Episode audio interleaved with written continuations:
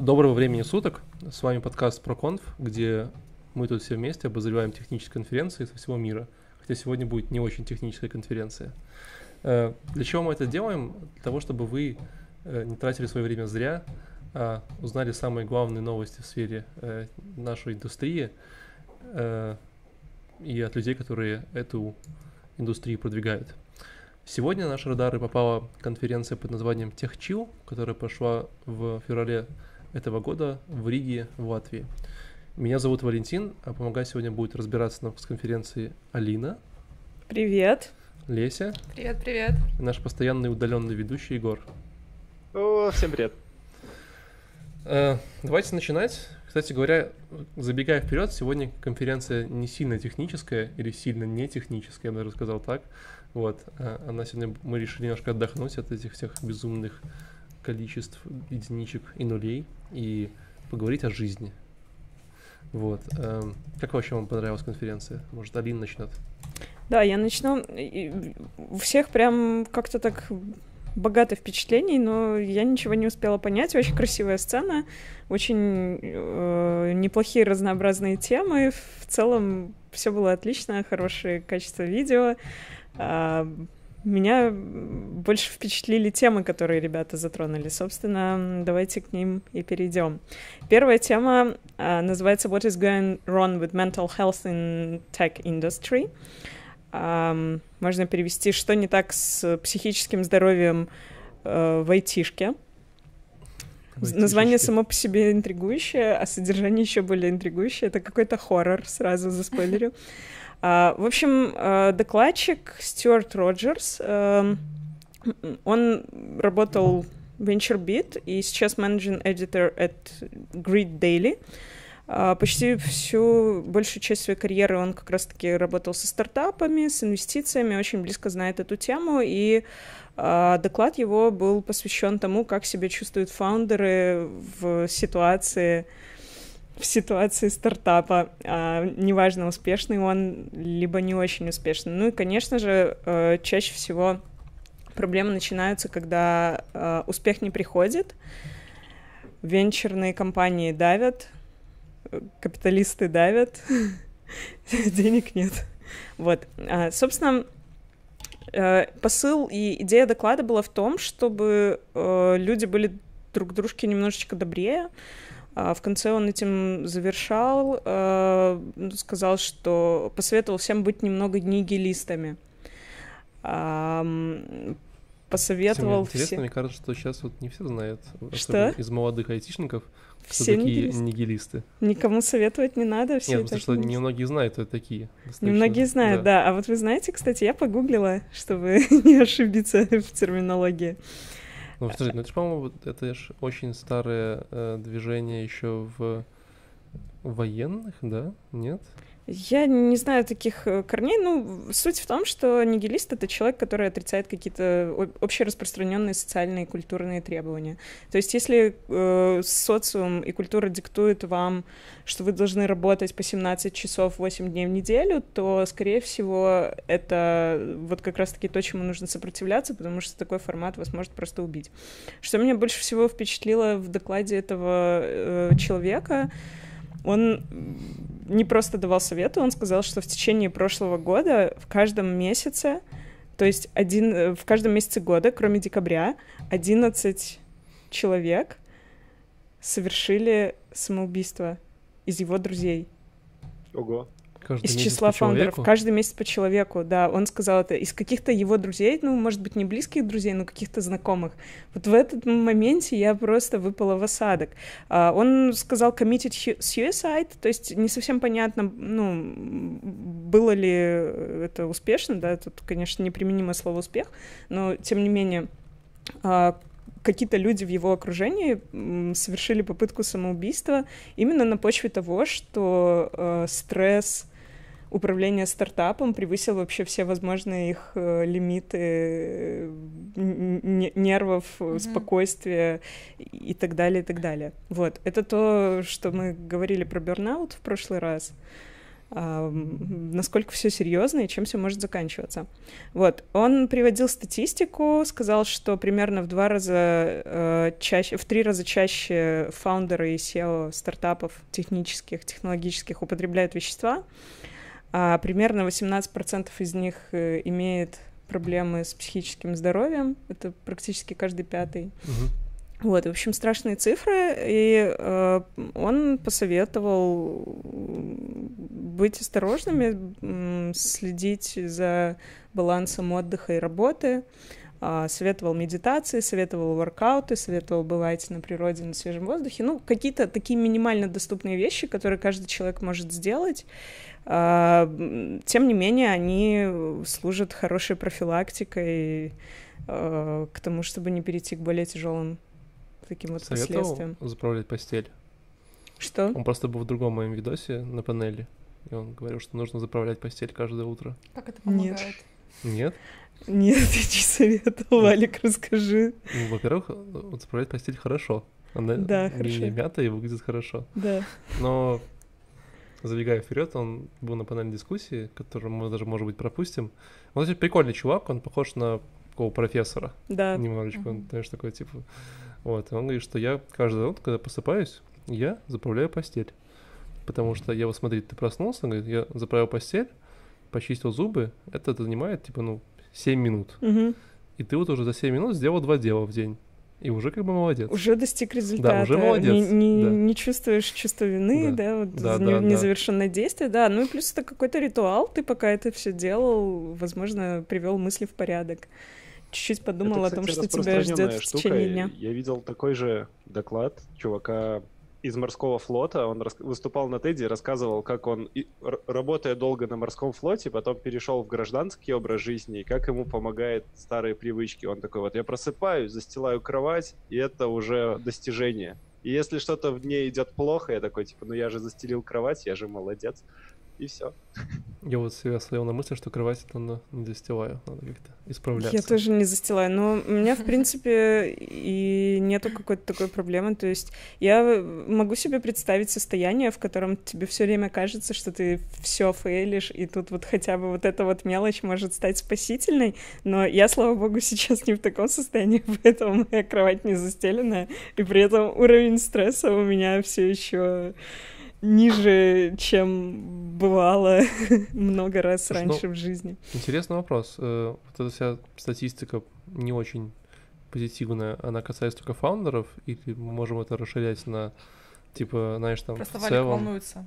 Нет, нет, в целом нам надо, типа, на айтишников, или там, типа, на офисных работников, или брать шире, там, вообще на современную Он- цивилизацию. Он говорил про фаундеров, э, по-моему. И, э, в принципе, я думаю, что вообще тег-индустрия, айтишная индустрия, она такая довольно стрессовая, потому что, ну, э, программисты тоже все время под давлением того, что какой-нибудь вылезет баг или э, там какой-то третий сервис отвалится, и ты будешь в среди ночи разбираться вообще, как это вышло.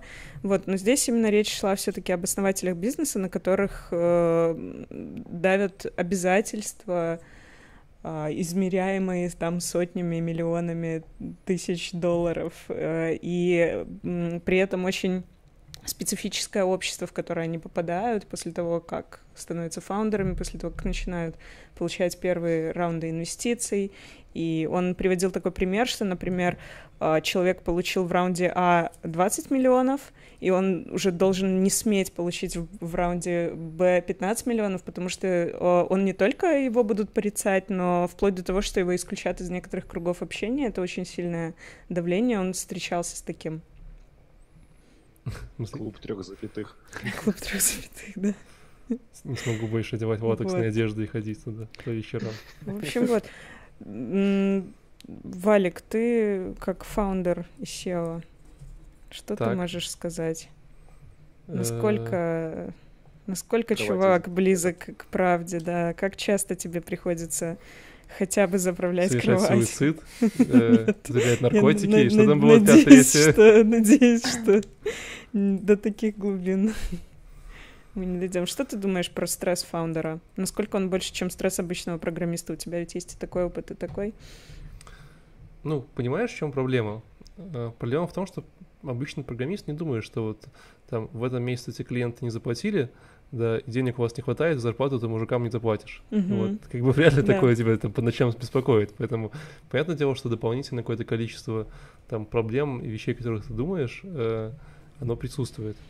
Вот. Но тут же скорее вопрос, э, как бы, как ты с этим справляешься, как ты Мгм. где-то там. Ну, то есть есть такое. Ну, и все очень люди разные, все же там по-разному стрессоустойчивы. У кого-то в детстве шлепали по попе, он там типа стал более Закалился, да? да. А кого-то не шлепали, вот.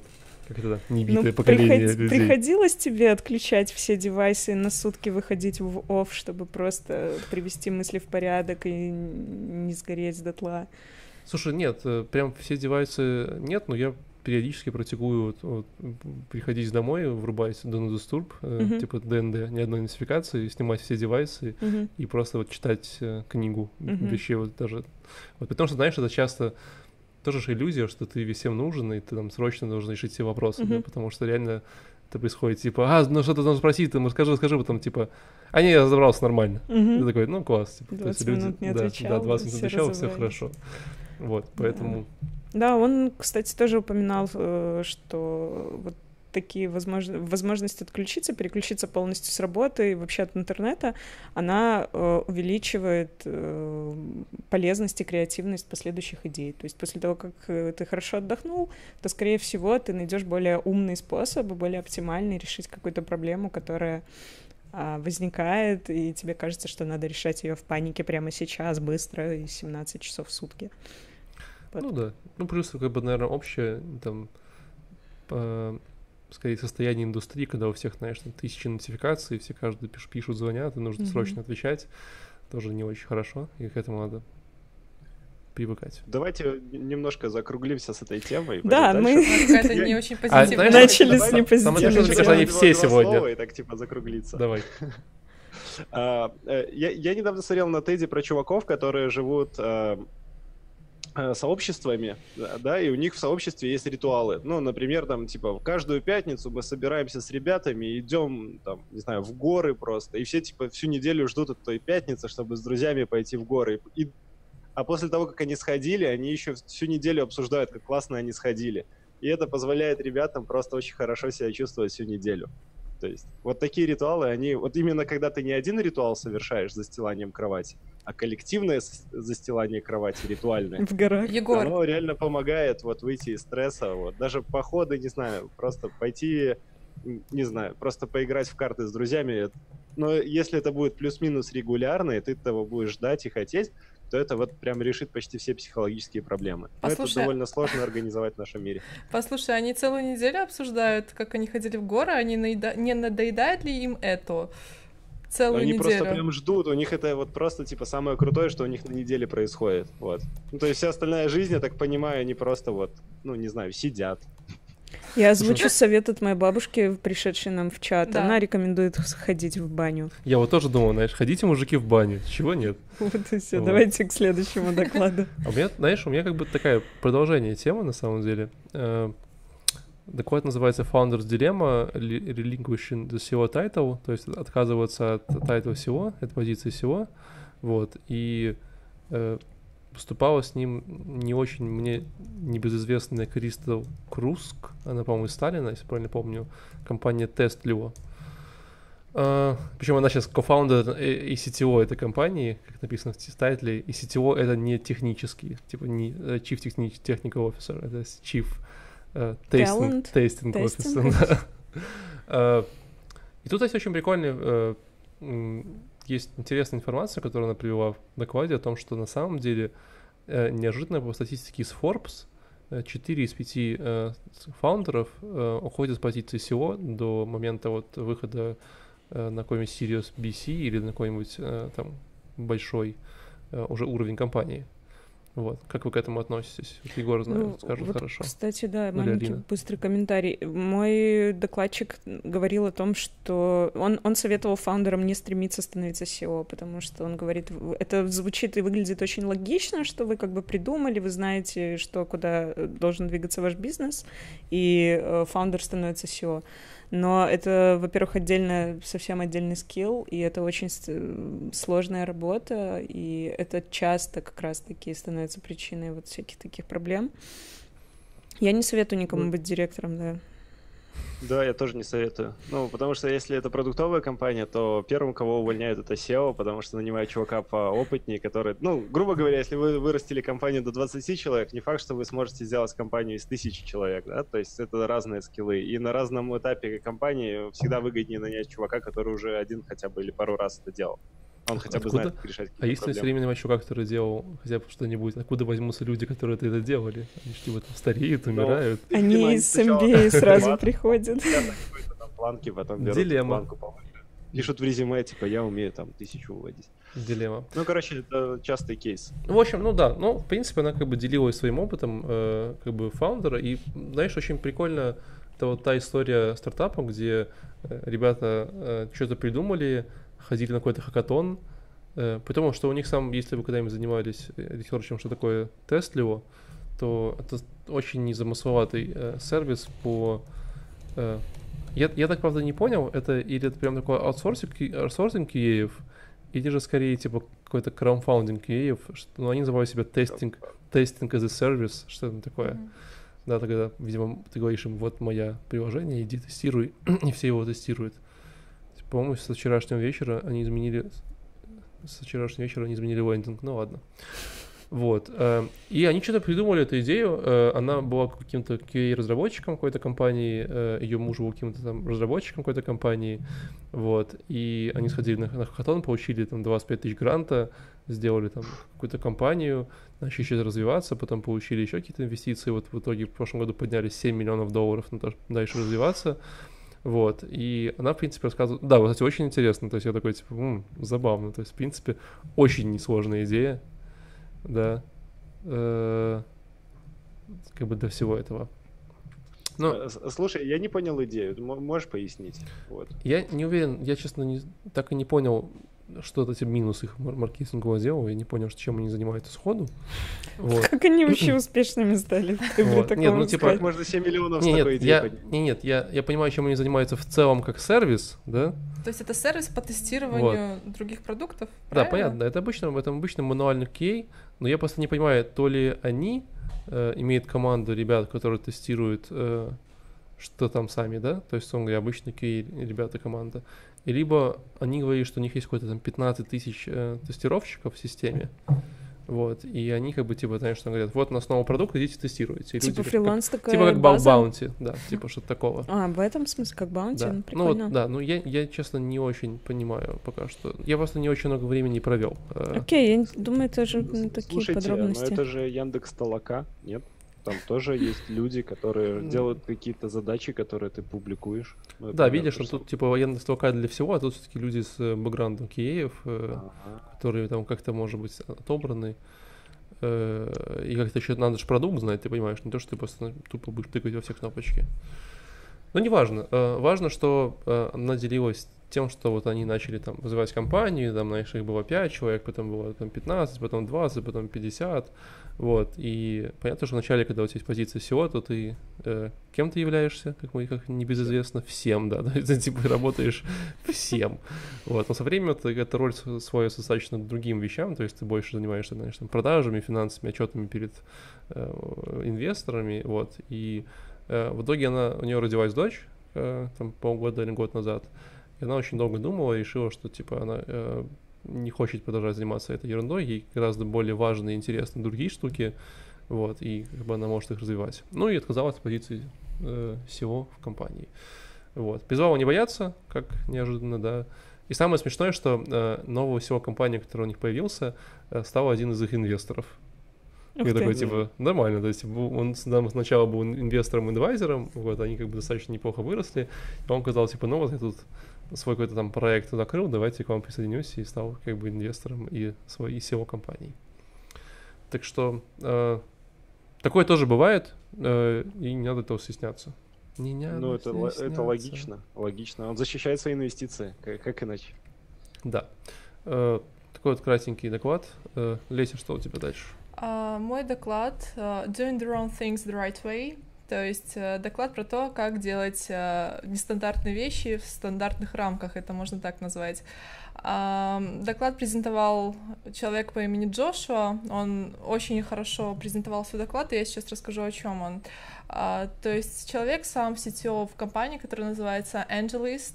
Компания занимается тем, что они приводят э, людям уже инвесторов, да, инвесторов и, соответственно, когда он рассказал историю, как они построили вообще э, компанию, когда он пришел, было всего несколько человек, э, не было ни сайта, ничего, то есть компания строилась с нуля, и в течение 9 лет компания развивалась и достигла невероятных успехов. И, в общем, э, основная идея, которую, в принципе, пытался донести э, Джошуа, заключается в том, что нужно делать нестандартные вещи и принимать, в общем, э, нестандартные решения.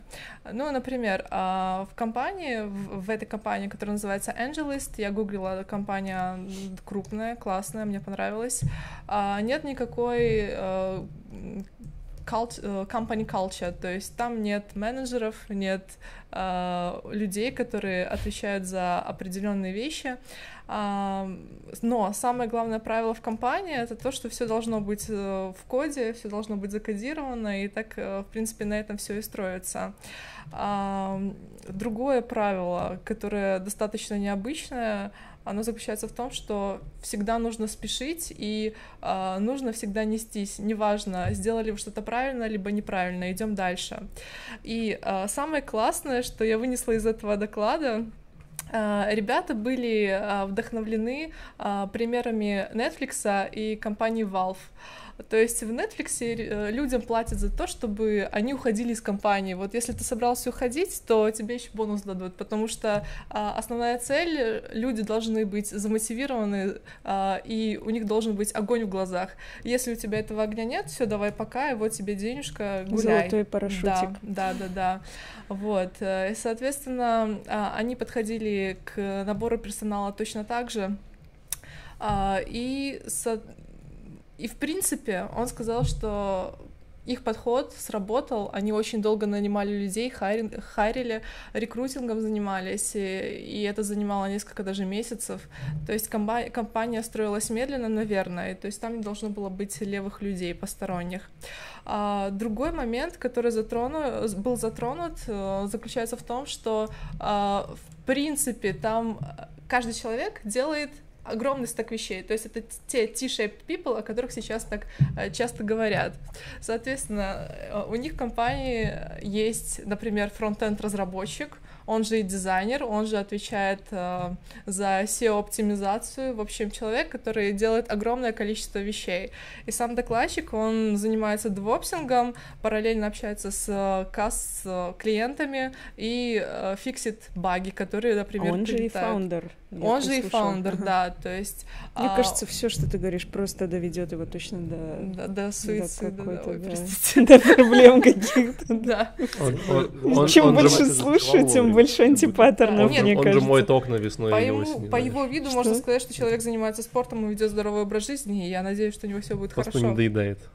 Да, ему не надоедает, не надоедает и а, на слайде в презентации был такое очень резкий, а, резкое предложение было написано, что человек, который делает какую-то одну единственную вещь, он насекомое, вот, ну, достаточно так... Э, обалдеть. Обалда, То есть обалдеть. там еще я... и буллинг у них, да, это буллинг... просто шикарная да, структура. Да, да, вот. Ну и, в принципе, это были основные вещи, которые он хотел донести. У него было не так много времени, и его выгнали со сцены. Да. С золотым парашютом. Насекомые вывезли просто. Насекомые. Вот. Доклад на самом деле очень интересный. Возможно, кому-то покажется классным. Валик, вот как ты считаешь, те методы, которые они применяют в компании, а, ты бы такие методы применял при строительстве своей компании? Бил бы людей. Бил бы людей? Бил бы людей. Они бьют людей? Нет, они не бьют людей. Uh, но основная идея компании в том, что заключается, что человек должен уметь делать несколько вещей, а не быть сконцентрирован на чем-то одном. Я вспомнил, как думаешь, это хороший подход? Я вспомнил историю про э, кто-то э, ездил на конференцию, где рассказывали про э, производства различных деталей там в Ки- с Китая, как, знаешь, заказывают уже китайцев какие-то детали. И он историю, что вот пришел на завод, там, знаешь, конвейер. Ко мне подходит там этот менеджер, говорит, дает палку, говорит, держи, контролируй качество. Я такой, типа, типа, простите? Он такой, ну вот палка, контролируй качество. Я такой, я не буду бить людей. Он такой, нет, ты не понимаешь. Он говорит, посмотри. Они такие идут мимо, смотрят, чувак уже там тупит, не собирает. Он подходит к нему, кладет палку рядом, типа, и смотрит на него. И чувак сразу такой, а, быстрее, быстрее, быстрее. Вот, вот то же самое, знаешь, смотришь, что кто-то там сидит, когда знаешь, ВКонтакте, и подходишь к ним, кладешь рядом палку. Э, Слушай, во-первых, мне, мне сразу интересно э, в целом про Angel List. Я, я до сих пор не понимаю, чем они занимаются. А, Просто они я, я их знаю, я их, я их Ты часто, знаешь? я их, ну, конечно, Они полезные знают. вообще? Я знаю, что Да, они из каждого полезные. утюга, э, я вижу их newsletters и рекламу и всякое такое. Ну, Но реально ли через них найти инвестора и установить э, ну, хорошие, качественные отношения в этом ну смысле? это ж, знаешь, такая обычная пла- платформа соединим. Там, с одной у нас Мгм. есть много трафика, с одной стороны, у нас есть люди, там, которые регистрируются, с другой Ну, то есть стороны, они не есть- отвечают за качество этих контактов или отвечают все-таки? Я думаю, что у них есть какой-то Сетево скрининг. отвечает. Скорее всего, Сетево есть отвечает за все просто отвечает сетево, да? Сетево. Уборщица, думаю, отвечает за качество контакта. Вот. э, Есть же Angel List, есть же Carnage Base, они немножко разные, но в каком-то виде часто чем-то и похожи Ты местами. пользовался?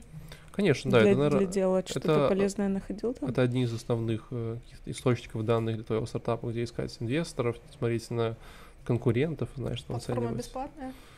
Э, Там есть части данных, которые платные, части бесплатные. Но в Angel List немножко другая история. Да. Они все-таки больше про инвестировать в стартапы и искать там работы.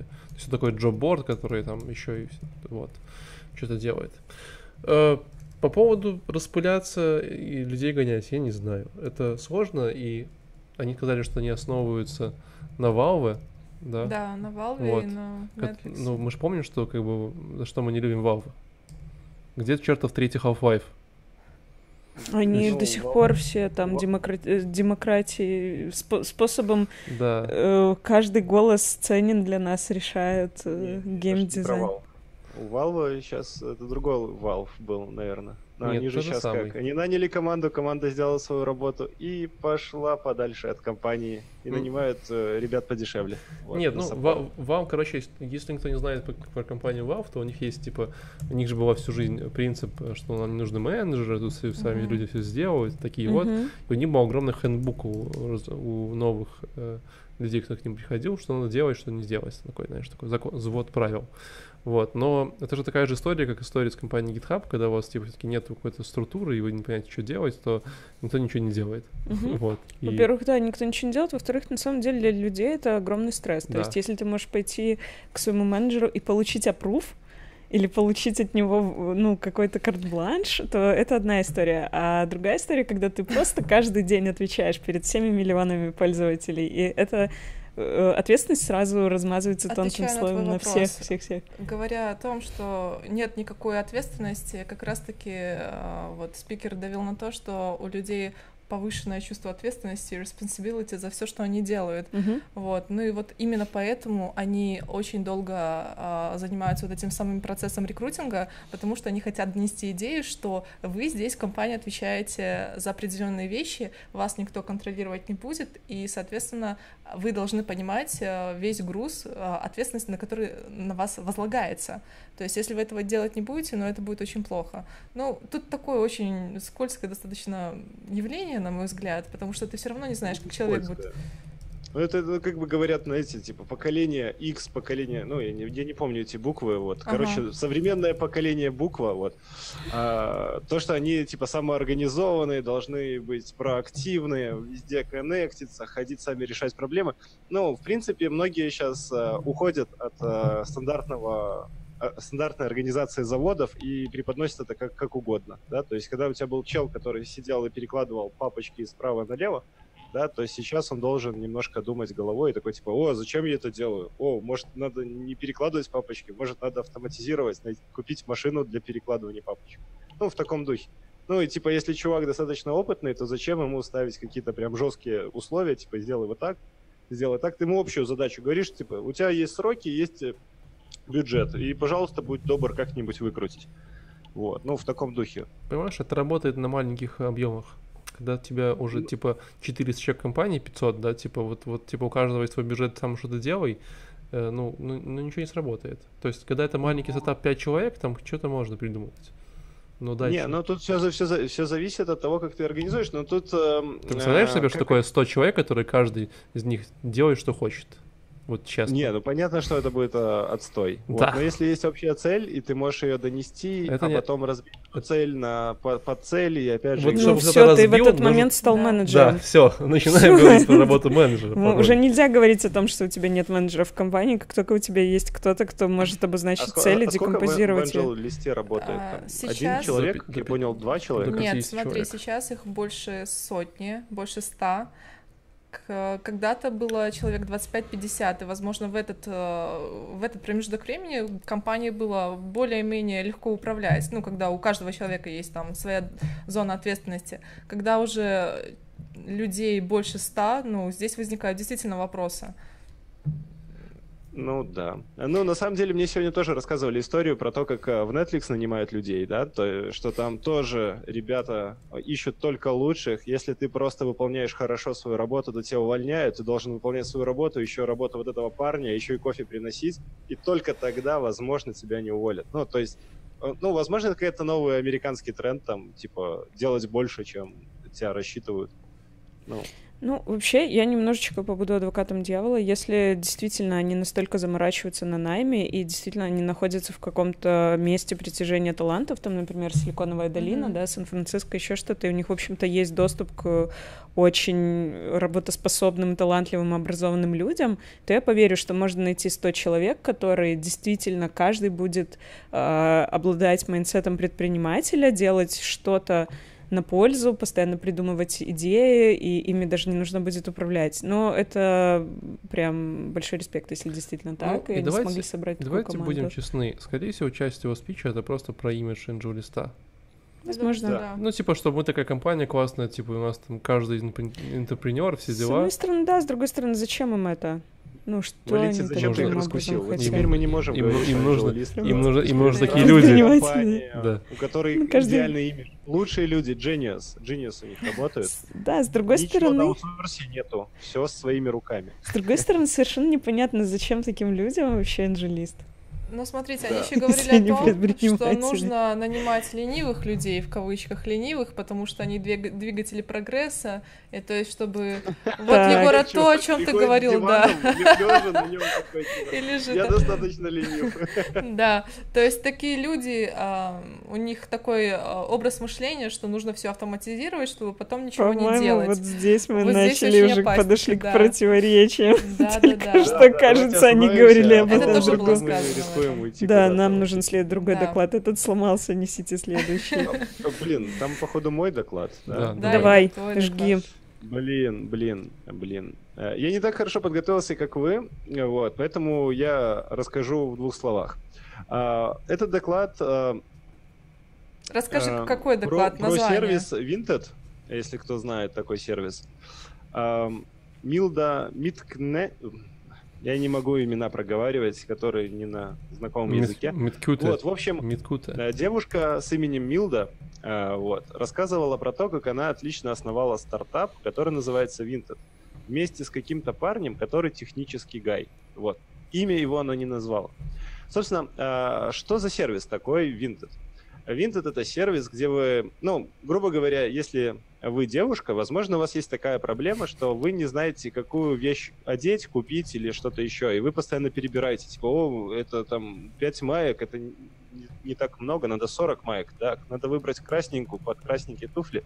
Да, Собственно, да, да. вот это сервис об этой вот проблеме.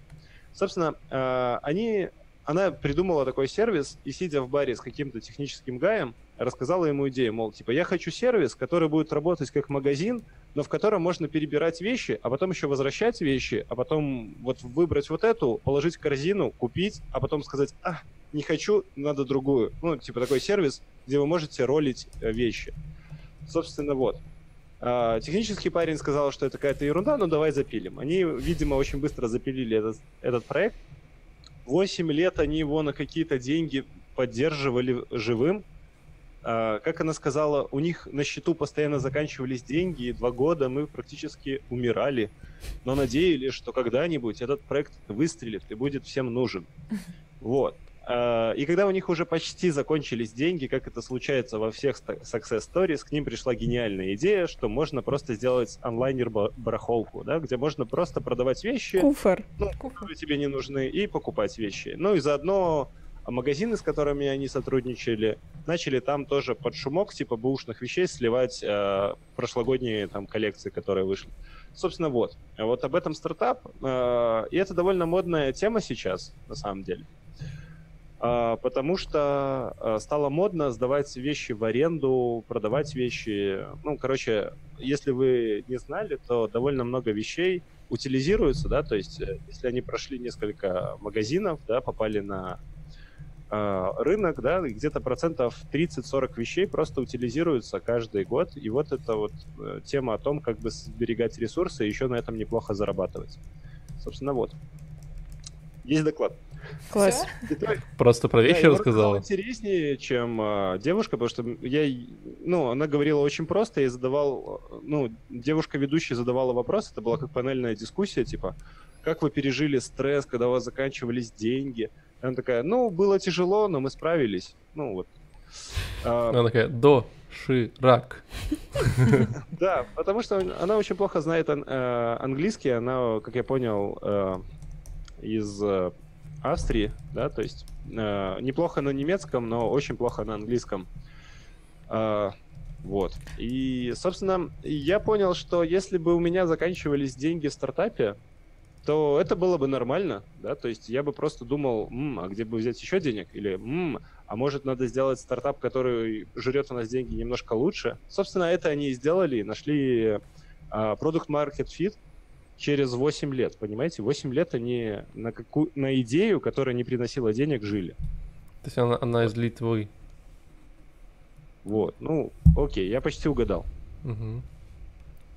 8 лет, то есть, понимаете, да, у вас есть идея, которая, в принципе, не обеспечена ничем, вы просто решили. А, да, еще про, по поводу фаундера, да, то есть она как SEO выступает, и ее спросили, мол, а, вы же не обладали техническими э, скиллами на момент создания технического стартапа? Да, не обладала.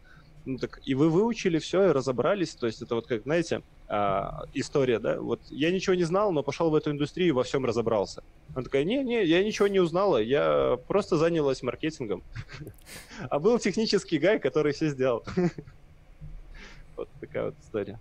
Какова мораль? Что не обязательно а, разбираться в технологиях, чтобы сделать технический стартап, та-да. Да, да, надо просто ну делать, да, надо просто правда. быть убедительным и заниматься маркетингом. Гор, я тебе да? больше, я от, открою тебе да. еще большую тайну. Если очень мало проектов, вообще бизнесов и всего такого, э, создано для того, чтобы как-то создано программистами для программистов. Как правило, программирование и все, все технологии — это просто какой-то способ сделать какой-то бизнес. Да ладно, ты все врешь, да, это все не говори. Ну, я, я понимаю, что да, это слишком жестко. Не Егор, не полите, никто я не пойдет войти. Я шучу, не Егор, не принимай близко к сердцу. Все пишут библиотеки, фреймворки программирования. Никто не Код, пишет И Kotlin бизнес. пишут на Kotlin. Да. да, ну, конечно. Никто не пишет такого. Так, Егор, у нее сейчас все хорошо? Да. У нее сейчас великолепно, то есть у них сейчас стартап взлетел, особенно на волне вот этого вот второй, второй волны, когда одежду начали в аренду сдавать, да? Слышали? Да. Слышали? Да, вот на этой волне у них просто инвестиции потекли рекой, и они стали прибыльными, и вообще все хорошо. Ты когда-нибудь брал одежду в аренду? Я вот этого не понимаю. Ну, если ты хочешь сэкономить... Кстати, к слову, сейчас же есть российский стартап, который называется Оскели, который, может быть, ты слышала, Алина? Я вижу Они продают, выставляют брендовую люксовую Рекламу. одежду, которая уже, ну, якобы БУ, а на свою платформу, это о, тоже, да, этот e-commerce. Угу. Слышал, Валик? Рассказывай. Да. Ну и, соответственно, там можно найти одежду, проверить, что это действительно подлинная вещь, а, и купить ее за меньшие деньги, чем она mm-hmm. есть на рынке.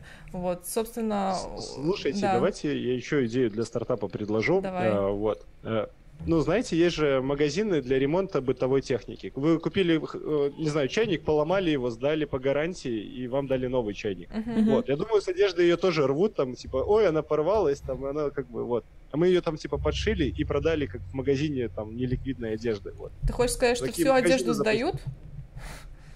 Ну, не есть же люди, которые покупают одежду, чтобы сходить на какой-то праздник, а потом они ее максимально так немножко портят, чтобы ее немножко вернуть. Вот. Такой, типа, прокат, только без IT-сервиса. Давайте пойдем дальше, у нас еще много докладов. Давай. И все они такие же, по-моему. И, кстати, как раз следующий мой. Да. Вот. Кстати, э, по-моему, был один из чуть ли не кейноутов этой конференции. Э, называется Lessons from Building Great Teams. Или уроки, уроки, которые мы выучили, когда э, создавали большие команды. И, и это нам докладывала женщина, Senior Design Programmer, Senior Design Program Manager Twitter. Очень большая должность у нее. Вот. э, В Твиттере прям. да, в Твиттере. Ну, она много где работала. Зовут ее Дженнифер Канямба. Канямба. Коням в? Канямба. Хорошо. Она, она откуда-то из э, африканских стран. Вот. А, и, в принципе, у нее довольно вообще прикольный опыт и experience того, как она э, там шла к своей должности и вообще чем она занималась в жизни. И она по всем лучшим традициям э, Стива Джобса рассказала целых шесть историй. Вообще семь, да? Еще вообще три. А вот три, но она сказала шесть. Но если кратко перечитать, что она, уроки, которые она выучила. Урок номер один. Э, stay resilient — это типа оставаться э, таким спокойным, удовлетворенным, позитивным в любом периоде времени. Вот. И в качестве примера этой истории она привела свою бабушку, Бабушка. которой 99 лет, И Вот, и который, который, который 99 лет, и который 20 детей. Где один оте- отец был один из них. Из этих Мне кажется, стресс похлеще любого стартапа. Как, говорил мне один из моих хороших знакомых, говорит, типа, хочешь э, научиться управлять любым бизнесом, заведи трех детей, типа, там дальше уже как бы легко. Вот. Короче, бабушка 99 лет, она типа такой прикольная, она занимается какими-то такими кастомными платьями. Э, Но в свое время э, она откуда-то из южной или какой-то африканской страны, вот, и в какое-то времени в этой стране началось восстание, и, знаешь, она осталась одна, мужа убили, или там заточили в тюрьму, и она осталась одна с 20 детьми, вот. Но при этом она тоже сохраняла какое-то свое э, позитивное мышление, переехала в США, и стало у нее все хорошо. Дожила до 100 лет практически. Вот. э. История, честно, немножко притянута, вообще все истории немножко притянуты к этому, к, к, каким-то выводам, вот, ну, неважно. Эм, Из прикольного я не буду печатать все истории, потому что мы тут прям си- сильно застрянем. Я перечислю самые интересные. Э, Одна из прикольных историй, она говорила, что вам нужно э, каждый день создавать культуру своей компании. Вот. И была прикольный пример, когда работал в Берлине на какой-то очень большой э, конференции, что-то Берлин Open Air они назывались, и у них была команда из 30 человек, где прям каждый был из разной национальности, раз другой страны, прям все. Вот все они, у них были все абсолютно разные там культурные ценности и так далее. И чтобы как это победить, э, они э, придумали такой способ э, собираться каждую субботу, и все готовили свои национальные блюда. Вот, и она Класс. говорит, что да, то есть, типа, как мы, типа, объединялись, мы объединялись через еду, потому что это один из самых простых способов как бы, понять культуру других людей, знаешь, прийти что-то поесть вместе их национальной еды. Вот, поэтому э, еда это очень важно, и э, возьмите на заметочку. Кстати, один из этих из э, докладчиков тоже у меня любил готовить, и он говорит, я приезжал к разным своим друзьям, просто, что делаешь? Ну, сегодня дома, говорит, давай приду к тебе приготовлю еды. Мгм. И я ворвался, врывался к друзьям, к знакомым, готовил им еду. Да. Я вот тоже, кстати, так люблю отдыхать, прийти куда-нибудь ко мне в гости и Приходи ко мне, готовить. каждую субботу можешь приходить готовить еду. Класс, заметано, смотри, это я. Будешь отдыхать. Это тебе приду со своим карри. Не проблема. Карри, что угодно.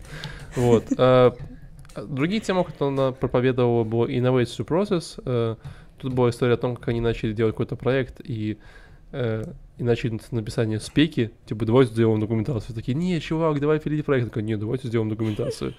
Вот. И все типа, умерли, такие, да? типа, блин, ну это сложно. Я такая, нет, давайте сделаем документацию. Да, но она сказала о том, что это стало очень позитивно, потому что проект начал сильно расти, э, знаешь, в нем начало получаться много людей, и какие-то начали вноситься изменения, и документация все росла, росла, и все такие, блин, классно, у нас есть документация.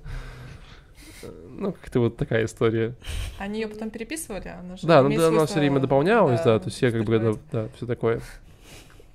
Promote transparency это о том, что ваша компания должна быть типа, какая-то, э, э, знаешь, понятная, э, как говорится, Прозрачность? да, среди всех сотрудников, что тоже очень непонятно для меня было. И пример был какой-то очень странный, когда я работал в офисе мэра, и все понимали, что они делают классные дела. Что они в офисе мэра. Да, да, да, я такой, типа, мы делаем классные штуки в офисе мэра. Мы управляем городом. да, мы управляем города. Я такой, а при чем здесь promote transparency? Жди, такой, ну ладно, хорошо. Может быть, Ну, все знали, кто мэр просто. Как Кича играешь или загадки загадываешь, а кто мэр, а кто мэр, а вот ты мэр. Да. Потом у них было еще Find Your Team Story, где, типа, тоже история про то, как... э, там, ну, типа, сам доклад достаточно такой, знаешь, инс- inspirational, вот, но все вот эти истории, как-то у меня часто плохо стыкуются с тем, что она рассказывала.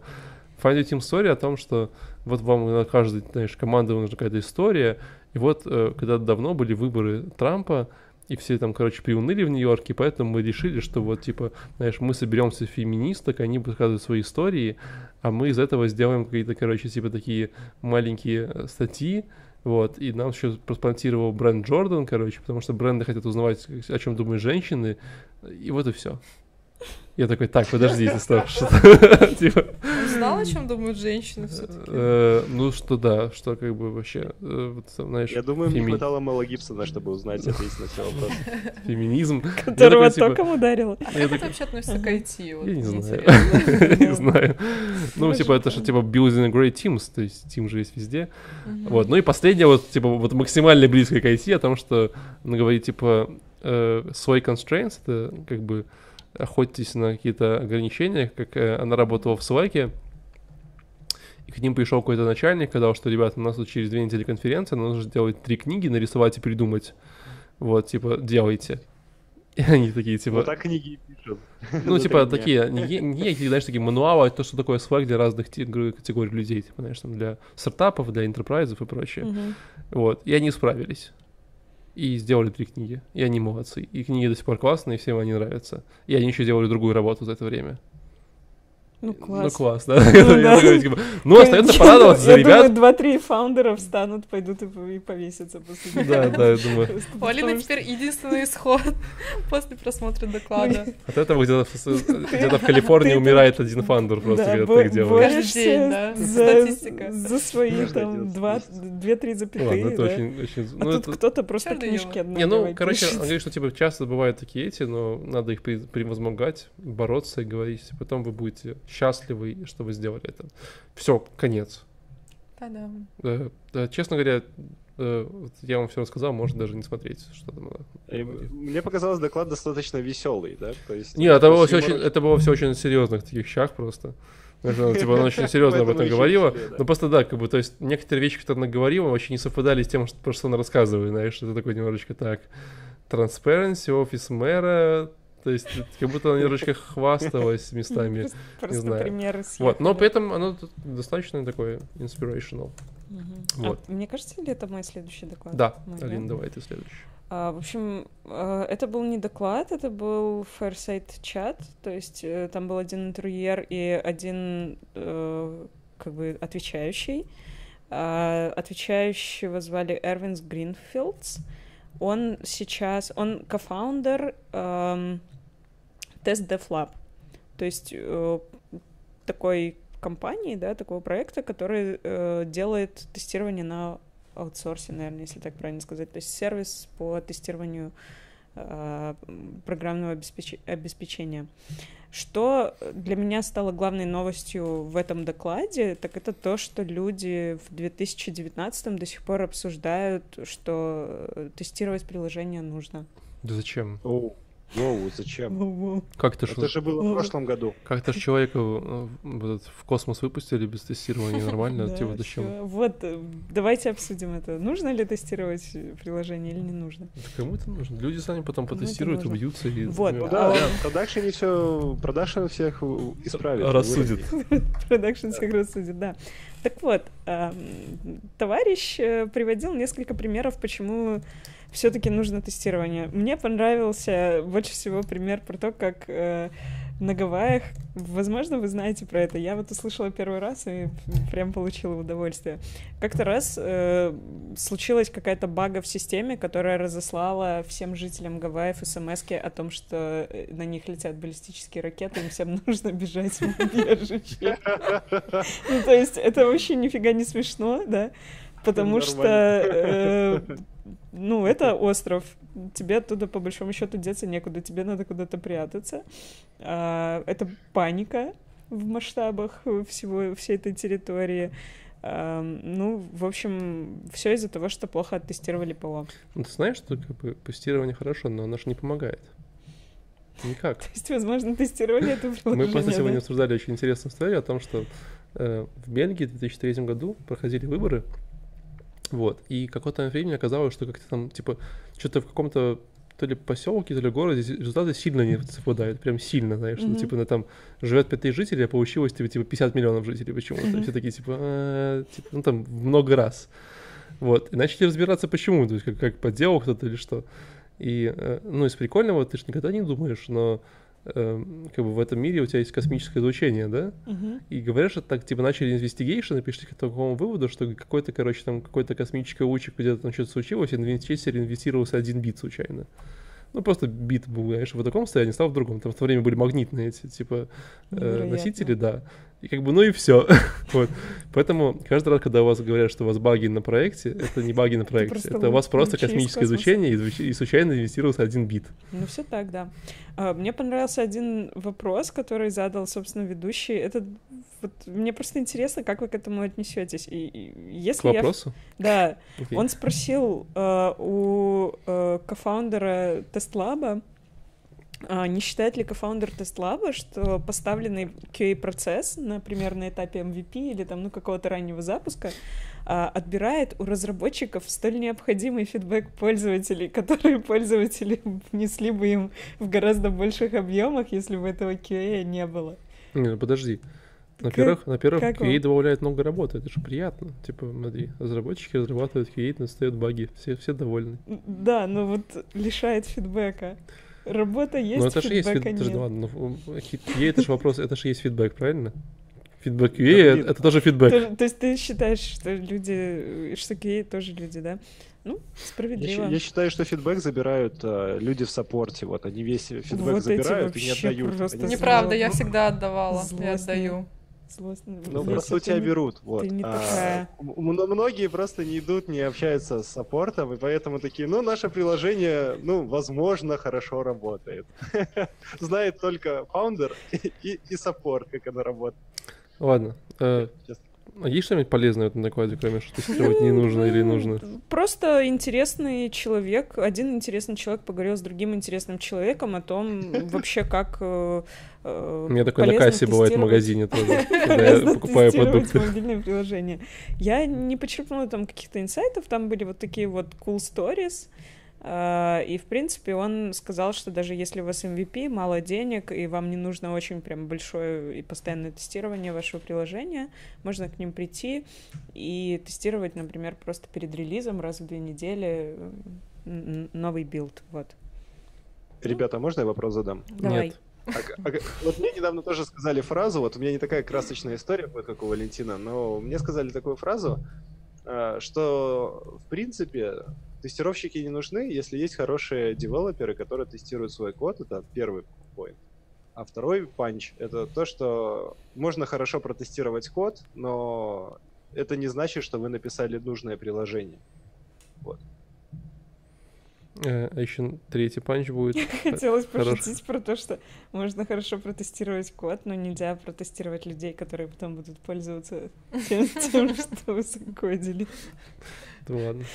Ты хочешь на этот ответ, ответ получить, или ты просто пошутил? Да, да, да. Ты, то есть, серьезно хочешь, чтобы мы ответили, да? Поехали дальше. У меня есть, кстати, да, достаточно давайте. такой интересный... Ты остаешься э, без ответа. Доклад от... Знаешь, вот эти ребята, которые, типа, супер э, предприниматели, э, вот, мне кажется, у них иногда, знаешь, как бы количество тайтов немножечко, типа, ну, зашкаливает. Это вот...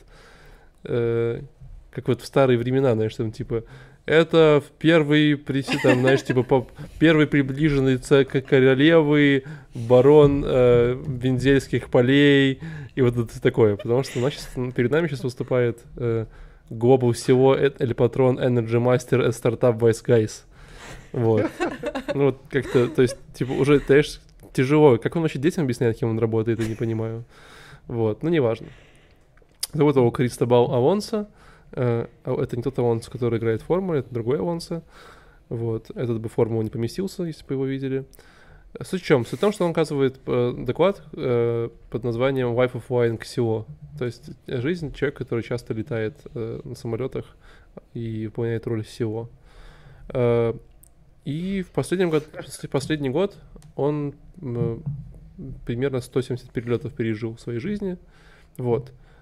Э, и давайте уточним, да, то есть, э, когда мы э, находимся там в нашем регионе, для нас обычно перелет это типа полететь, ну, типа, далеко, типа хотя бы часа два, три, там, четыре, да. Uh-huh. Вот. Все-таки в Европе лететь там, типа, можно там и 30 минут, и 40 минут. Это uh-huh. тоже считается перелетами. Вот, поэтому если летаешь из Риги в Таллин, то как бы там, ну, типа 20, 30, 40 минут, сколько там лететь, не очень явно много. Uh-huh. Или из Вильнюса в Минск, это тоже не очень далеко. Поэтому тут цифры, конечно, такие. То есть он вот такими перелетами. Ну, я, сука, понял, что не очень далеко. Да, не, не, то есть, конечно, он есть длинный, но по большей части, я, сука, видел, там, знаешь, Рига, Таллин, э, Латвия, Литва, там, mm-hmm. Брасселс, то есть ну, такие. В принципе, просто, просто время Достаточно Он предоставил карту своих перелетов? Ну, он там показывал свой график примерно, и я там ну, незнакомых себе городов не нашел. Ага. Чего я сделал вывод, что, скорее всего, он где-то здесь летает. Но не суть. Суть в том, что он рассказывал, как в, это время выживать, как это, как бы зачем это нужно и что делать, и как, как быть еще более эффективным в таком вот э, э, масштабе. Вообще это было все очень такое тоже немножечко пафосное с моей точки зрения, что, знаешь, там типа вот вы должны летать и вы делаете такие штуки и, и вы делаете их неправильно, еще. да, вот. Э, но в принципе парочку прикольных мыслей я себе подчеркнул, вот. Э, вообще он сильно агитировал, что нужно первое — быть организованным. Второе — планировать заранее. И третье — работать где придется. Тестировать приложение. Тестировать приложение. Вот. Мне не хватало только, типа, и четвертое — чистите зубы перед сном. Типа, это важно. И кровать сразу застилайте, да? Не, подожди, он же, типа, наверное, в отеле спит, зачем кровать застилать. Где он спит? Ну, а, он в отеле, типа, в отеле да, да, ночует. Точно, сори. Вот, но из прикольного, что он говорит, что, смотрите, э, во-первых, первое, вот вы приезжаете в отель, в отеле, в аэропорт, да, и вы такие, блин, ну что-то перекусить, что-то, значит, какой-то интернет словить, что-то поработать, какие-то письма ответить, да, и ты обычно идешь, ищешь какую-то кафешку, там, знаешь, какие-то ужасные круассаны, которые тебе, там, знаешь, 3 доллара штука, вот, ты их ешь, там, типа, покупаешь, давишься, еще какой-нибудь ужасный публичный интернет, говорит, все это ерунда типа, идите в бизнес-лаунж-зону, короче. Там, там, такие же, там такие же круассаны, только их можно есть только много, там мало людей тихо, и там хороший интернет. Я такой, типа, ну, в принципе, это make sense, типа, почему нет? Вот, типа, короче. И там, там просто обычно есть еда, все забывают, что там есть еда, и можно кушать э, в бизнес-лаунж-зонах. Так, а что, ну, это какой-то инсайт, как преподнес? Да, как... а. да, это инсайт. Я просто Сейчас все будет инсайт. Такие вот маленькие лайфхаки. Лайфхаки, да. Вторая штука была, типа, что вот э, у вас самолет идет на посадку, и вам нужно что-то делать э, вот в это время, когда вот вам нельзя ничего делать, телефон отключен, интернета нет, лаптоп нельзя, и вот еще, когда он там катится и тянуть ремни, там, например, минут 20, чтобы вот это 30 минут, говорит, читайте книжки. И типа каждый раз, когда вот такая штука, читайте книжки, вот 30 минут в день отлично, и две книги в месяц замечательно уходят. Это должно быть... Это, это должно...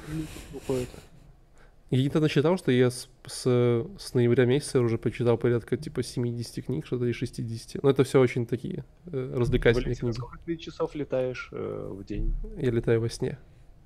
Ты читаешь во сне, да? Дорогая, я летаю во сне. Вот. Э, думайте про здоровье. Э, спасибо, мам. Вот. Ну и все, на самом деле, вот.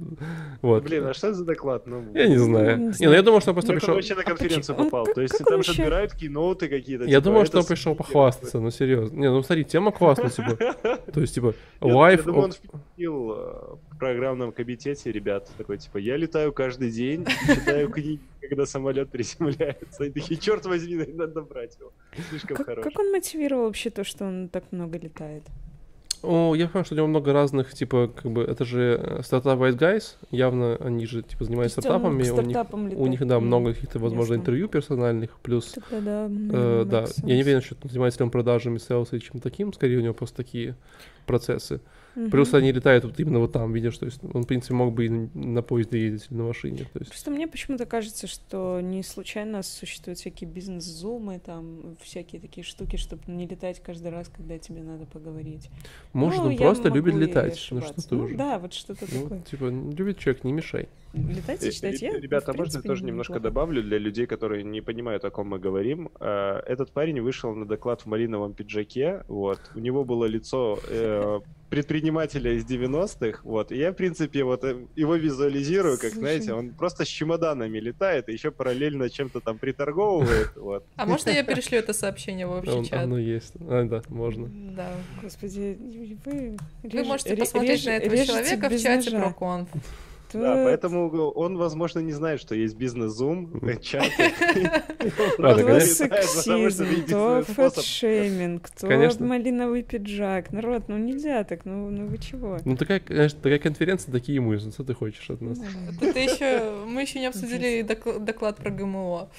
Ладно, Егор, давай. Плавно А переходим. там будет, а также там будет доклад про этот, как его, э, про свалки эти сахарные таблеточки, про гомеопатию. Там должен, я жду просто У меня не было. У меня не было. жалко. У меня был клевый доклад, ну как клевый. Мне просто понравилась ведущая, потому что, ну, просто меня так совпало, что все доклады, которые мне дали, э, вели красивые девушки, и я смотрел на конференцию по Ютубу. Такое ощущение, что я какой-то Fashion Week смотрел, да, то есть все выходят слишком нарядные, очень красивые, в каких-то мод- модельных платьях. Вид- видимо, взяли на прокат в сервисе из предыдущего топика. Окей. Вот, ну, суть в том, что вышла девушка, и, как я понял, она такой UX-researcher в компании, потому что у меня какая-то очень такая ассоциация сложилась. Ее зову- зовут Кейси Козровков, Козровков, Fifth Decision Scientist э, в Гугле. Вот. Козырьков. Известная же женщина, я даже наизусть знаю ее фамилию. Камельков. Козырьков, Коз- если Так, это и да. расскажи про нее. Я про Я нее с ничего не ней же знаю. даже я огром- видел с ней было доклад. большое интервью на Дубае, она в прошлом году на Emerge, по-моему, приезжала. Да, Мгм. ну, Ну, да. и, ну, возможно, в этом году кто-нибудь приедет. Да, суть в том, расскажи про нее, расскажи нам, я не, поделись. не читала, извини.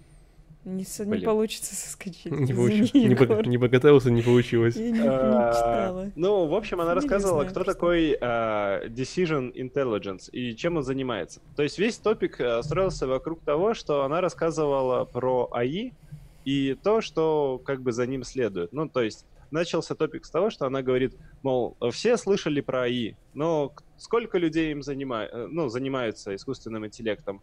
А почему так мало людей? А потому что, ну, многим неинтересны алгоритмы, просто скучны, да? А люди хотят решать какие-то реальные проблемы. Например, сортировать яблоки. Красное налево, зеленое направо. Вот. Она говорит, мол, ребята, так время настало, есть куча всего готового, и можно принимать решения на основе искусственного интеллекта, уже обученных моделей, и просто ими как-то пользоваться. И вот, и она сразу вкинула топик, который спрашивают на любых а, UX-собеседований. Если вы когда-нибудь пытались устроиться UX-дизайнером, а я пытался, то частый топик, а, который спрашивают, мол, представьте, что есть холодильник или микроволновка, да, и вам надо сделать такую микроволновку, которая уделает все остальные микроволновки, типа следующую генерацию микроволновок. Вот, ну и смотрит на вас. А, Собственно, она такой же топик выбрасывает, мол, придумайте вот следующую микроволновку. Ну и вы такие, что? Что в ней может, можно изменить? Крутелочку, например. Вот. И на основе этого она рассуждает. А вот искусственный интеллект, если его правильно обучить, он может сам предложить кучу вариантов а, микроволновок. А если дать этот искусственный интеллект людям, которые будут его использовать в своих продуктах, то они смогут придумать еще больше микроволновок, и нам не надо, в принципе, париться. Если наша цель, типа, двигать там прогресс вперед, то вот это оно и есть. Собственно, а, а, что такое Decision Intelligence? Она, а, э, я не знаю, вот Леся хорошо переводит бегло английский, я не очень. Она при, э, применяет машинное обучение и статистику, и анализ для решения бизнесовых проблем. Да? По сути, бизнес-аналитик только с нейронками. Послушай, интеллект решений, это так можно интерпретировать, но... Да, ну я пер- прочитал то, что она представила на слайде, как... Ну, попытался быстро перевести просто. Вам не кажется, что вообще эта вся история про вот этот AI-driven decision making, это история про как мы загрузили данные в рандом и сидели, выбирали, какие нам нравятся, какие нет. Так и есть. Ну, ну, точно, вообще деле... же это очень похоже, да? Это правда. Помните, мы в прошлый раз говорили про музыку? Когда ребята дали, типа, свои композиции э, нейронки, она там mm-hmm. что-то им выдала, и потом они сидели два дня, выбирали, какая им нравится, какая нет. Угу. То же самое. Да, да, но на самом деле так оно и есть, на самом деле. А, мне кажется, что просто в какой-то момент же, есть же дата-аналитики, есть прям такая специальность, у меня прямо пару знакомых есть дата-аналитиков. То есть, по сути, как я представляю, люди сидят, работают со статистическими данными, с какими-то выборками и с доступом к базе данных, могут немножко программировать запросы в базу, вот. Ну и на этом дают какой-то отчет. А уже какой-то менеджер такой типа, смотрит на отчет, такой, ага, графичек упал, значит, надо двигаться налево.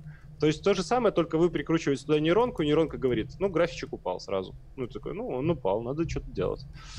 Вот, поэтому они просто себя дороже продают, мне так кажется. Новый title, дороже, меньше людей на рынке, которые успели этим воспользоваться. Собственно, она немножко раз, развивает тему, показывает пару примеров, как работают нейронки на базовом уровне. Доклад очень красивый, очень стильный, ведущий очень классно рассказывает, харизматично, приятно слушать, но там нету никакой технической информации. То есть, если вы никогда не знали, как нейронки вообще работают, как принцип, да, то есть то, что есть какие-то выборки данных, вы данные сортируете, там красненькие сюда, зелененькие сюда, а потом вы проводите некую черту, и относительно этой черты, да, скажем, там, какое-то число, 0,5%. И относительно этого числа, если у вас данные выпадают выше, значит, это хорошо, если ниже, то это плохо. Егор, то у есть... нас же есть выпуск про нейронку, про АИ. Можно вот, а, а у нас даже выпуск есть. И вот она на базовых примерах завершает свой доклад, говоря, что мир можно изменить, когда мы начнем, э, когда наши данные будут э, частью этого мира, да, то есть они как бы мир будет подстраиваться под наши данные, под то, как мы презент, ну, проявляем себя в мире. Вот такой фразой она заканчивает, ну и в принципе все. Ну и говорит, люди, у вас есть сейчас куча возможностей, чтобы сделать много полезных вещей, используя данные. Ну, как бы, вот. Я с ней, наверное, соглашусь. Тут не поспоришь. Собственно, все. Вот такой доклад. Классно, тогда переходим к моему. Давай. Мой доклад называется Technology and Education Skill for the Digital Age. Перевести это можно так, технологии образования. Тема очень интересная, это, она мне очень понравилась, то есть это была панельная дискуссия, где ребята, насколько я понимаю, они занимаются стартапами также, и э, продвигают обучение в своих странах. То есть это были люди из Финляндии, а, Латвии и не помню третью страну, но не, не суть, неважно. А, суть в том, что вопрос заключался в следующем. как, в принципе, а, имп- заимплементировать, внести технологии в образование. То есть сейчас, на данный момент, единственные технологии, которые применяются в школе, как вообще все у нас организовано, если выделяется какой-то бюджет на компьютер, на технику просто ставится в школах, и учителя используют эту технику, чтобы показывать детям там какие-то слайды. То есть на этом все, в принципе, все, все технологии заканчиваются. Либо какой-то whiteboard, а, либо smartboard повесят в классе в одном единственном, а, и, соответственно, вот. А, так сейчас выглядит весь, в принципе, процесс обучения. Ну, если школе, конечно же, повезло. И вопрос заключался в следующем. Как сделать так, чтобы дети а, обучались интерактивно. Соответственно, было предлож... была выдвинута идея о том, что нужно под каждого подстраивать индивидуально процесс обучения, в том числе э, пилить писать всякие приложения, которые будут помогать э, ученикам э, обучаться. То есть у каждого есть электронный дневник, ну, у нас уже в Беларуси даже электронные дневники э, используются. Возможно, они на этапе тестирования, я сейчас точно не, не могу сказать. А, электронные учебники, чтобы детям было легче, скажем так, переносить э, свои сумки, бедные несчастные дети, которые таскают эти килограммы. Вот. Ну, соответственно, а, они, а, эти ребята, которые выступали на конференции, пытаются пролоббировать э, все на уровне законодательства, а, ну, и выдвинуть это все в Министерство образования, чтобы как-то процесс ускорился. Другой вопрос, который был выдвинут на панельной дискуссии, а, состоял в том, как а, нужно ли вообще детям давать навыки а, программирования, кода и таких вот технических вещей. А если же, например, люди должны сами выбирать, вообще в идеальной картине мира дети с родителями выбирают, какие предметы им изучать. Мне очень понравилось, как ответила спикер, она была из Латвии. Она сказала так, нужно структурировать всю программу обучения, чтобы это была сначала не математика, потом английский, потом физкультура, потом пение. То есть каждый день должен быть логически структурирован, скажем так. Если это какие-то технические, математические, математика, физика, то есть это один день а, в обучении ребенка, а, более такие гуманитарные науки и предметы, дисциплины в другой день. Соответственно,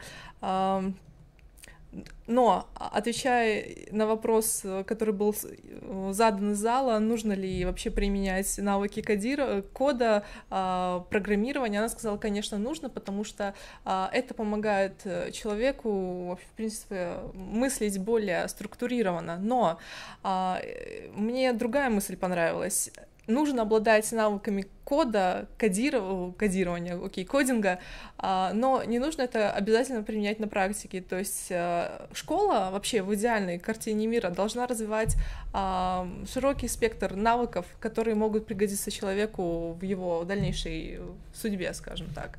Вот. И, возможно, в принципе, в будущем люди будут более осознанно подходить к вопросу там, выбора работы. Мне еще понравилась другая идея о том, что если у нас в принципе, обучают кодингу в школах. Ну, я не знаю, обучают ли у нас в Беларуси так э, конкретно и целенаправленно, а, но проблема заключается в том, что больше идут в эти специальности мальчики, чем девочки, потому что девочки больше направлены на то, чтобы а, общаться, развивать свои коммуникативные навыки и, ну, идти в, гумани... в гуманитарные не, не сферы. девочки направлены, это... Их направляют, есть да. такие стереотипы в обществе, которые как да, бы ну, чуть-чуть их направляют. Согласна. Да. В общем, в Европе это тоже распространено, и нужно как-то от этого отходить. В общем, э, мне понравился доклад, я советую его посмотреть, так как э, ребята очень здраво мыслят и хотят направить э, процесс обучения в нужное русло, но пока непонятно как, потому что не хватает бюджета, не хватает там еще каких-то определенных вещей, и, соответственно, это нужно, чтобы это шло с органов управления, органов власти. Вот, но идея классная и понятная. Да. А можно я тебя перебью? Да. Потому что я уже практически был готов баллотировать тебя куда-нибудь в Министерство образования, выдвинуть на пост. У тебя прям очень хорошие мысли, вот они прям заходят. Но... Э... Но! Но, но, э, я как-то так получилось, слежу за Биллом Гейтсом по его активностям, вот. И у него есть такой проект, который называется K12 Education. А, и это такой проект, который немножко с другой стороны подходит на, для решения этого вопроса. Ну, просто они такие а, в Америке посидели и подумали, мол, окей, мы в правительстве, например, скажем, делайте вот так. Mm-hmm. Они будут делать, ну и ничего не изменится. А потом мы скажем, делайте вот так, и тоже ничего не поменяется. И, в общем, к чему они пришли? А почему бы не использовать то, что мы используем в IT, такое как Agile, Scrum, StoryPoint и прочее в образовании, да? То есть э, преподаватель-то, в принципе, если он увлечен и хочет преподавать, и он хочет получать и фидбэк от своего образования. Типа, он хорошо подал информацию, плохо, э, информация была интересная, людям интересна или нет.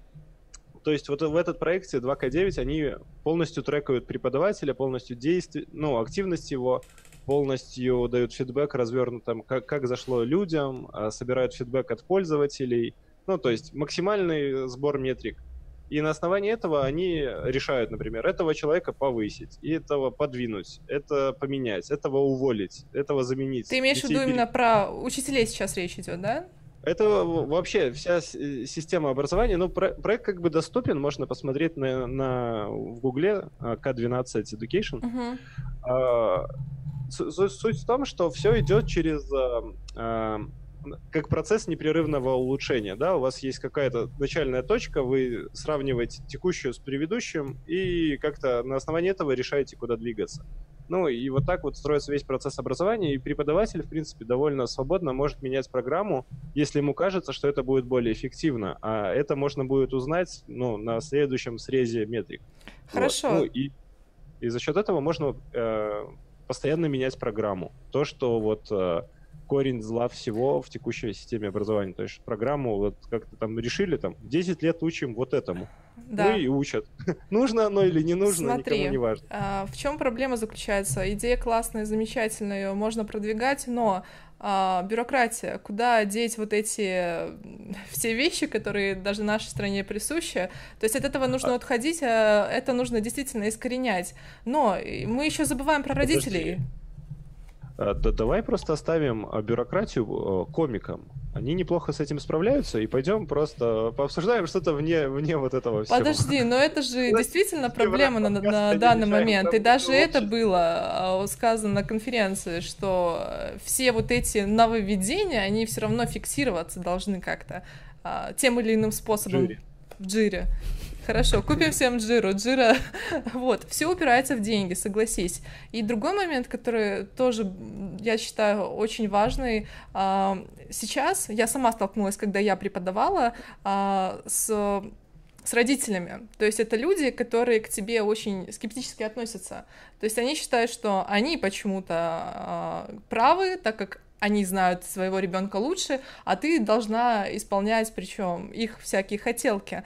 И хорошая мысль была выдвинута, а, что если мы сейчас а, делаем интернет и коммуникацию, э, коммуникации в сфере технологий доступными, а, учитель с с родителем должны находиться в кооперации, в коллаборации, они должны... А, а можно тоже всунуть свои 5 центов? Давай. Ну, просто я тоже в этой теме как бы кручусь, просто я образование. Знаю, да. Я вот ну, просто преподаватель тоже такой по образованию, как-то отслеживаю тренды. Собственно, у преподавателей, вот мы там раньше обсуждали выгорание, что они там приходят на кровати застилать, вот. Преподаватели сейчас делают все то же самое, что SEO, да, то есть они приходят домой, застилают кровать, выключают все, все уведомления, все каналы связи, покупают второй телефон для общения с родителями, да, которые выключают и читают книги, вот. То есть э, у преподавателей те же самые проблемы, что и у SEO. Они перегружены информацией, потому что очень легко коммуницировать. И родители, они не хотят видеть вне работы. Вот это то, чего они такие, типа, нет, ни в коем случае. Так, так что не работает схема. Просто Почему? слишком много родителей. Слишком ну, много просто... родителей. Ну, мы же говорим про вообще саму, сам паттерн. И, кстати, другой момент. А, если мы вводим всякие информационные технологии в виде компьютеров, программирования в классы и в обучение, а, встает вопрос, а, будут ли родители понимать э, то, чем занимается ребенок? Не будут. Не будут. Они сейчас не понимают. Ну, ну, так в этом и проблема родителей. Говоря, ты скажешь, я читаю рэп, и ты, родитель такой, ты дебил. Вот. А ты можешь быть успешным рэпером. Соответственно, если давайте закругляться, я хочу подвести итог. Э, действительно, панельная дискуссия мне очень понравилась, она э, очень информативная, и советую посмотреть. То есть я не все моменты смогла покрыть, так как меня перебивал Егор, он не давал мне закончить свою мысль, но тем не менее. Потому что Егор кто? Потому, Потому что, что Егор преподаватель. угнетающий, да. токсичный. Нет, э, Егор хороший, но, э, да, учитывая, что мы лимитированы по времени, э, посмотрите, не пожалеете. Доклад классный, хороший, действительно, люди делают полезную вещь. Ну, тебе еще один доклад сегодня. Да. Последний. Да. Самый, который мы так ждали просто на закусочку. Все ждали на закуску. А, а, подождите, подождите, а, секундочку. Самый Валик, сейчас. А как он называется? Future ГМО. Food. Future Food. О, ГМО, отлично. Это то, про то, ГМО? То, о чем интересно узнать. Подожди, это про ГМО или про печать, Мы сейчас мяса? будем обсуждать ГМО или а. мы обсудим твой доклад? Нет, Как- не твой доклад. ГМО. А, хорошо. Так The Future of. Food. Я сегодня его смотрела ночью, и у меня очень скептические а, вообще ощущения. В общем, у меня очень странное ощущение по поводу этого доклада. А, Вышли два человека, м, два кофаундера разных компаний причем. Они, одни занимаются э, выращиванием мяса, а, то есть это говядина. А, Другая девочка занимается выращиванием а, тунца. Соответственно, а как вообще все происходит? Я бы хотела, на самом деле, от них услышать э, технические какие-то вещи, но единственное, что они сказали, а, что они берут стволовую клетку и размножают ее. И да, единственное слово, которое было из всего из, из всей их речи, это стволовая клетка, которую они потом а, преобразуют. Соответственно, а, Девочка рассказала про свой опыт выращивания тунца, ну, то, конечно же, это было все в рамках лаборатории. А, 10 лет они выращивали огромную рыбу, а, которая развивалась, там, мутировала, и они хотели предоставить классный новый продукт. Почему тунец? Потому что, в принципе, продукт такой... э, Все любят Да, тунца. любят, ну, не все, я, например, не очень, А, ну но тем не менее, я бы лучше лосося выращивала. Хотя лосося в Америке тоже я вот гуглила, выращивают. Но суть в чем, что они профокапили целых 10 лет, потому что рыба сдохла, она умерла, так как Они не заметили. и продали ее. Нет. По-моему, Карвуша сегодня что-то пузо кверху плавает. А, дело, все в чем. технологии их были недостаточно хороши.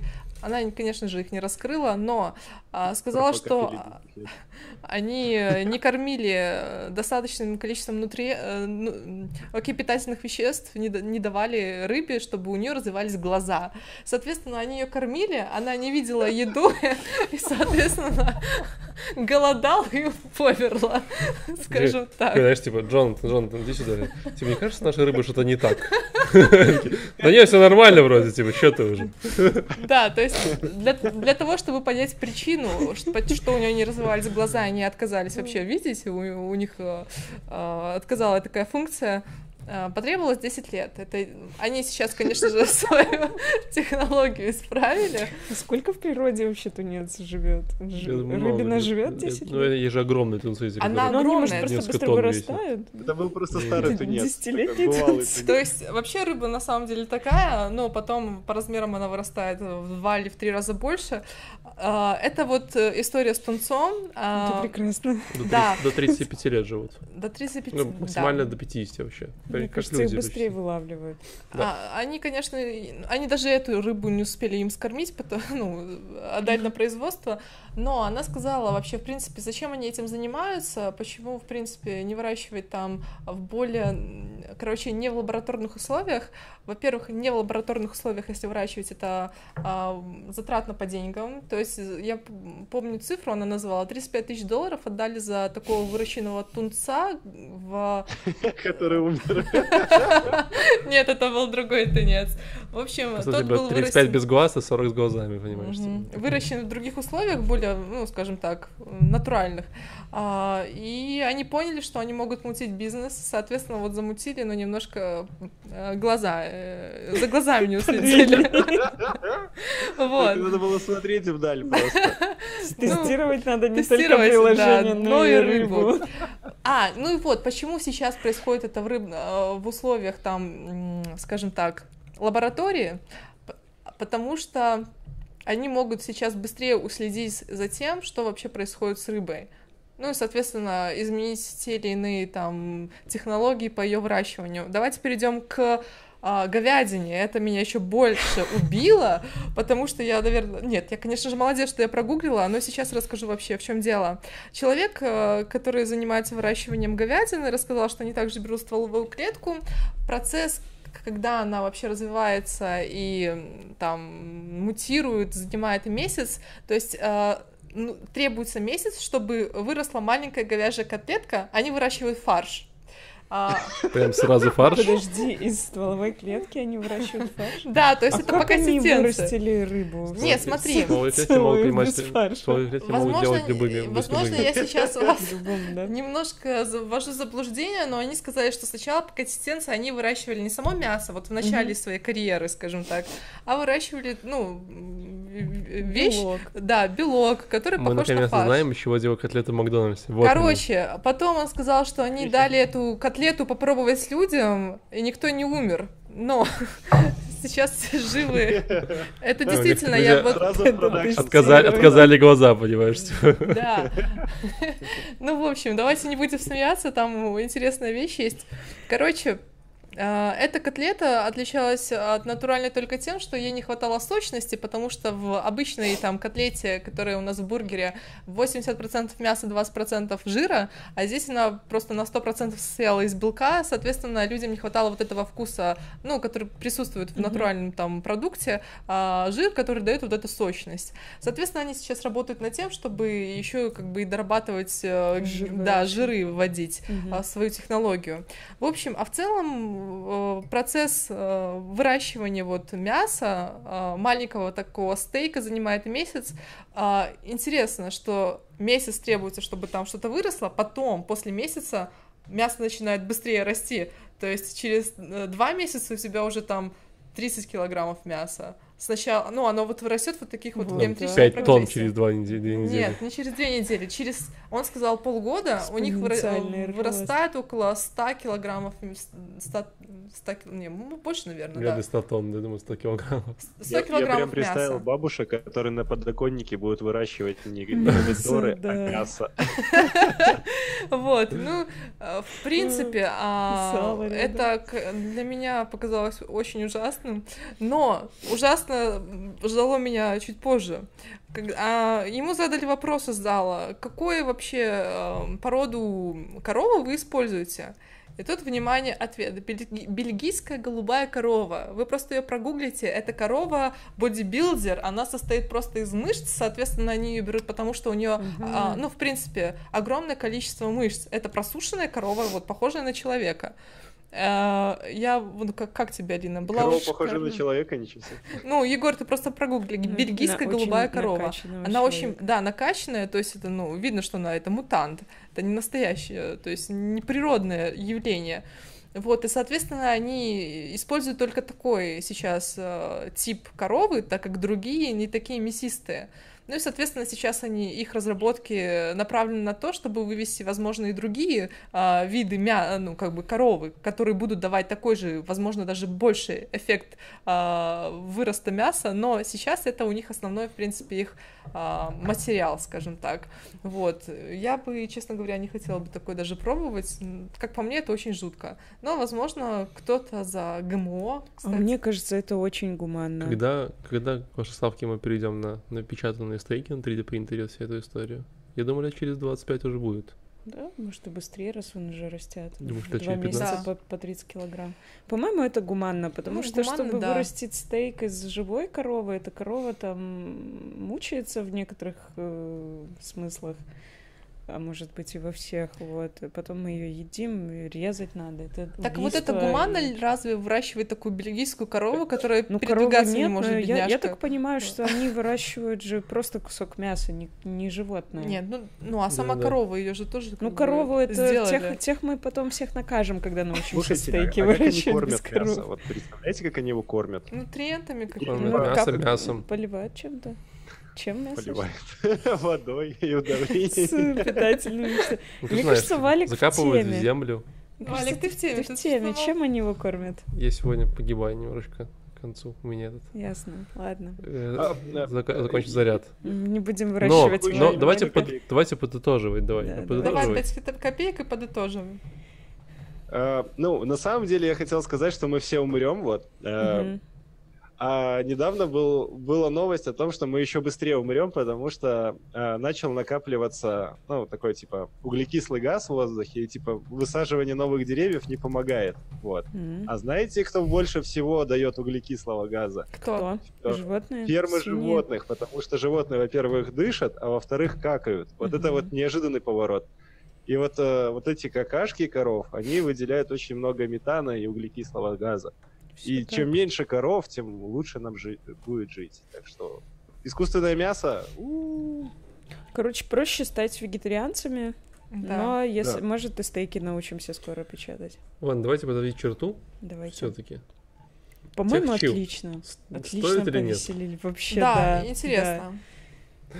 Очень классно, мне Мне, понравилось. мне очень не хватало технических тем, потому что прям Даже мне не совсем, знаешь, ты уже такой, типа, окей, что ты мне еще раз расскажешь, поэтому... У я них б- же красиво было я- очень. Красиво. Очень Ну, красиво. я бы добавил, что ты хотя бы, знаешь, парочку докладов про новые версии Angular хотя бы, чтобы разбавить. Я всё. предусмотрительно посмотрела только два доклада, и мне было в самый раз. Я не- не Я передознула. посмотрел четыре из них, а будто посмотрел два.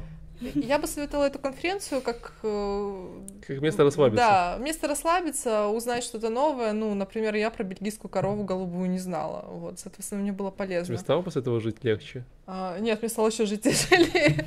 Может, не расслабиться, напрячься? Ну, для общего развития очень хороша. Мне понравилось. На этом будем завершать. Да, Э, Всем спасибо большое, спасибо нашим э, подкастерам, спикерам. Мы, как всегда, остаемся с вами. У нас большие планы на май и на лето. Э, Чтобы нам помочь их исполнить, нужно что сделать? Колокольчик нажать. Колокольчик нажать и Е. подписаться. Я, у меня есть инсайт. Мне в, в приватном чате бабушка написала, что она расшарила у себя в соцсетях э, наш подкаст, и его просмотрела и полайкала 59 человек. У меня бабушка просто какой-то мега-блогер, у меня столько Вау. лайков не бывает под, под То постами. есть все Подожди, Поэтому- у тебя бабушка в приватном чате пишет. Да, она мне пишет в приватном Secu- чате. security Будьте, бабушка. будьте как, как моя бабушка, шарьте наш подкаст у себя в соцсетях.